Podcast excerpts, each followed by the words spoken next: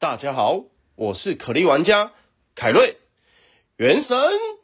启动，首款多平台开放世界游戏《原神》，点击下方资讯栏了解更多。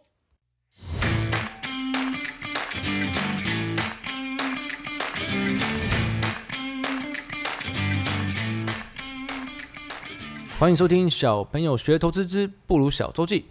本周记内容皆为免费资讯，不含任何分析、推荐个股或者市场之意。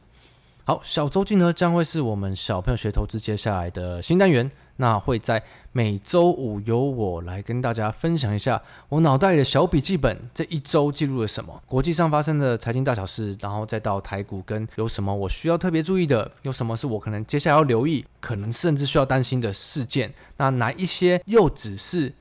金融圈或者是分析师在那边重复的靠腰，然后造成市场唯恐不乱。然后导致情绪下跌的这一种，我相信有听过我们第一季的内容，或有跟凯瑞在追晚间新闻的听众们，一定会特别知道我在说什么。因为今天是第一次嘛，我先跟大家分享一下。其实不瞒各位听众，我在金融圈待了差不多十年，我还是很容易听到那种会议上分析师分析那种总经啊，或者是甚至法说会讲一些产业讲的比较无聊，我是马上就打瞌睡的那种。到今天有时候我还是会试着听一些讲总经的节目啊。还是一样啊，其实听不了多久我就开始出神，然后就不知道在想什么。所以我现在其实自己在记录的东西都会比较是记录一些世界上发生的大小事，然后市场怎么反应，跟我可以去查证的事实，而不是听很多分析师、金融圈在那边吵说什么需要担心啊，什么要崩盘啦、什么什么又要金融海啸了。因为这种末日说真的是吵不完的。以后我就会在小周记好好的把它分别一下。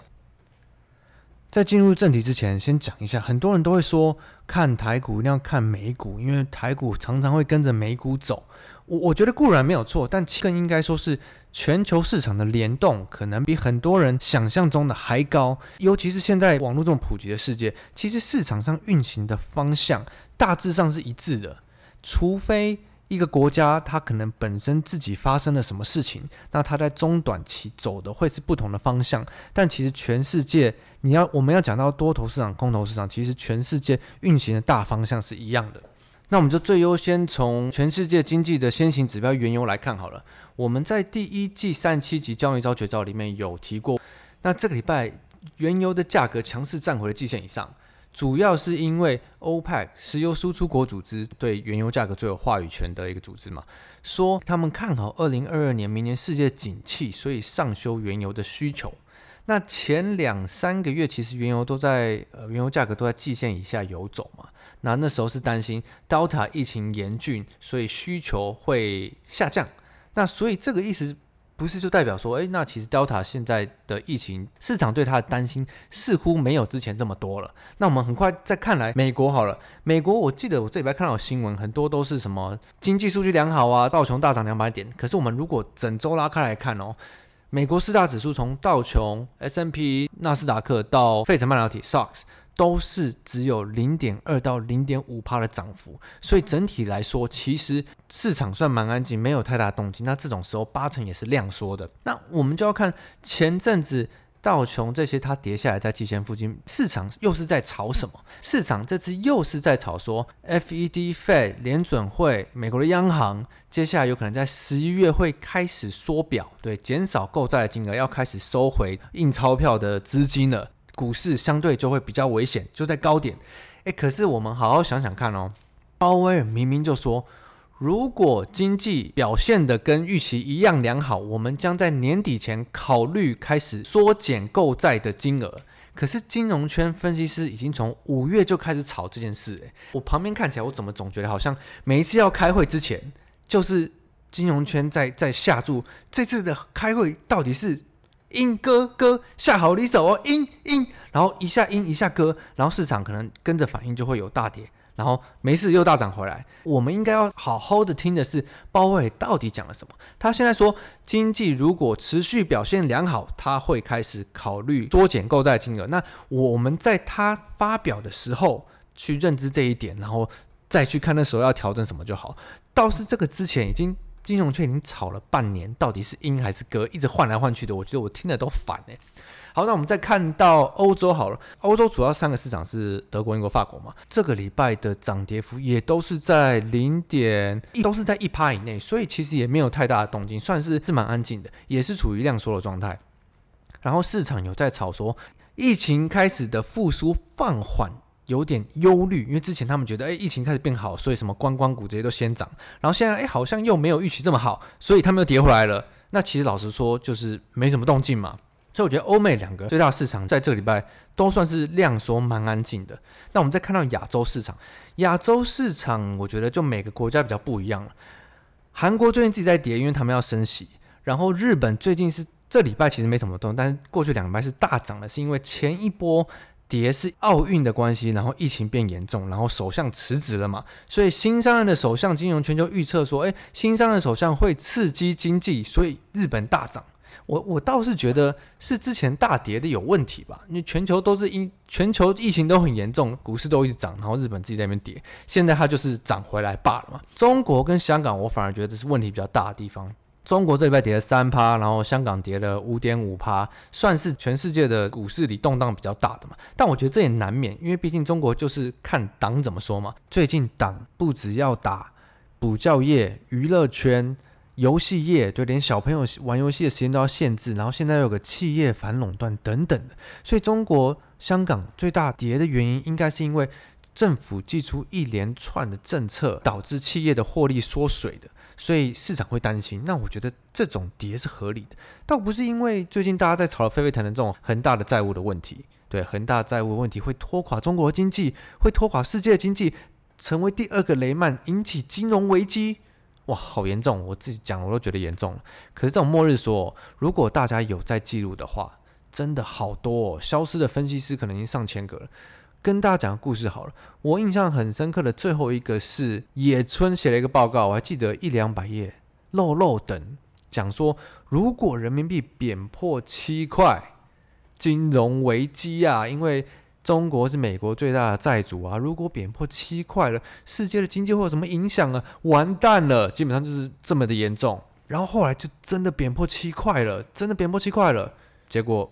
什么事都没发生。唯一发生的只有这个分析师又不见了，这个我们看太多了，看到现在都已经有点无感了。但如果它真的会有问题，我们在市场、在金流、在接下来的市场的走向，其实都观察得到，不用过度去提前担心这种呃目前还看不到什么影响的问题。所以国际上看过来，欧美没什么大动静，然后亚洲也还好，我亚洲比较在发生自己国家的问题。那我们就看回来台湾好了，台湾这礼拜大家讲什么？中秋变盘。中秋，我今天看呃盘后的新闻写，中秋变盘急杀跌一点，失守月线。其实我觉得记者有时候也蛮幽默的，应该是因为职业病的问题吧。标题一定要下得耸动可怕，大家才会看。但有看内容的人都知道，今天跌是因为富时指数在尾盘的调整嘛。这个权重调整通常就是。调整权权值股，所以你看台积电尾盘那个大单，然后一些相对的权值股，其实就是这一些把指数拉下来的嘛。不然今天其实我印象中是涨一百多点吧。台股其实这礼拜我觉得明显就是一个持续量缩的状态嘛。量缩的状态通常资金会更集中。我们第二季上一集有提到，资金更集中，我觉得主要原因就是因为。我们散户很多都不玩了，因为你相对行情比较无聊，或者是比较难赢，股市相关的聊天室也全部都亮说嘛，未读讯息都变得很少。可是有两种一定会留在场内玩的，第一就是像艾登这种重度交易者、短线交易者，他们是靠每天打交易当成工作的；另一边就是。法人嘛，法人上的工作，他们有规定说多少帕资金一定要留在场内，你不能留现金的，所以他们一定要继续交易，所以就变成涨的东西，我觉得很明显就会以这两群人看的为主，一边就是题材股，很有题材的。但不一定有本质，营收获利数字都没有。但其实，在这种盘，你只要有足够的题材，让大家去参与，这些短线交易者，他们进而会去推升每天的活泼度。他一天只要成交个七八十亿，其实就很够活泼了。不像市场有共识的绩优股，它可能要大涨，一天需要。上百亿的成交值，那在这种量缩的盘势是没有办法做到的。但相对这种光是涨题材的，我本身可能就比较不会花太多的时间去去琢磨，因为平常我们也常看到嘛，呃，只要有疫情就涨生技股，就涨网购股，然后只要有虚拟货币就涨虚拟货币挖矿股。那这种其实他们只要题材一走完，反转的速度也很快。那交易者我觉得是要去参与是绝对 OK 的，但是记得停损停利一定要设好。那另一边呢，我觉得就是法人在看的嘛。现在九月中，法人一定都已经在估明年的获利，明年的 EPS 是多少了，那他们就会去参与的。我觉得今天礼拜五比较明显有开始动的，像 ABF 的啊，PCB 上游铜箔基板、MCU 跟一些 IC 的，就是法人最近布局的，然后其实明显我觉得比较来动的了。虽然这个礼拜还是相对量缩盘，但我觉得其实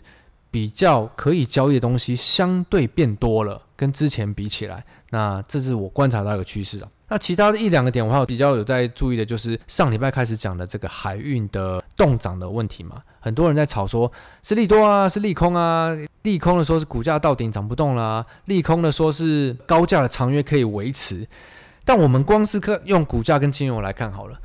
第一名龙头的马士基持续创新高，然后日本邮轮这些相对的比台湾大的公司都在创新高，所以真的要解读成利空，我还比较无法接受啊。那一听就有人说，可是香港中原海控前几大也是跌啊。哎哎，不要忘记了，中国现在政府打压的问题，他们的股市是不好的，没有那么容易在那边一直继续创新高的。所以我觉得很多事情真的都是要整个看，不能只看片面，然后截取片面的去解释。台湾的状况比较像是金流不在，对，它其实海运从七月底到现在，股价就在这边呢、它并没有真的往上往下，就是一个区间的整理。金流回来，我们再看它怎么走。那一样，钢铁这边中钢有宣布调整第四季的内销价一趴多嘛？那我觉得钢铁的问问题也一样，你营收获利数字什么都都有在出来，那就是没有金流的问题。所以一样，我们是等金流有回来再看它怎么走。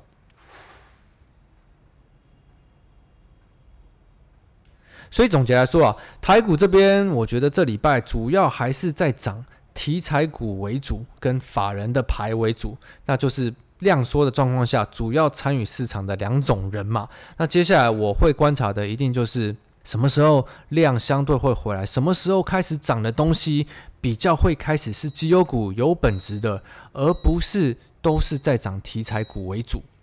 然后什么时候聊天室的人开始会变得比较热络、比较热闹？好，那反正今天是第一次分享小周记嘛，中间因为施工的关系，我是一段一段录的，录的可能有点乱。那之后我看再怎么调整。中秋假期就祝大家出游愉快，然后人潮多要小心防疫。那我们就下周见喽，我是布鲁，拜拜。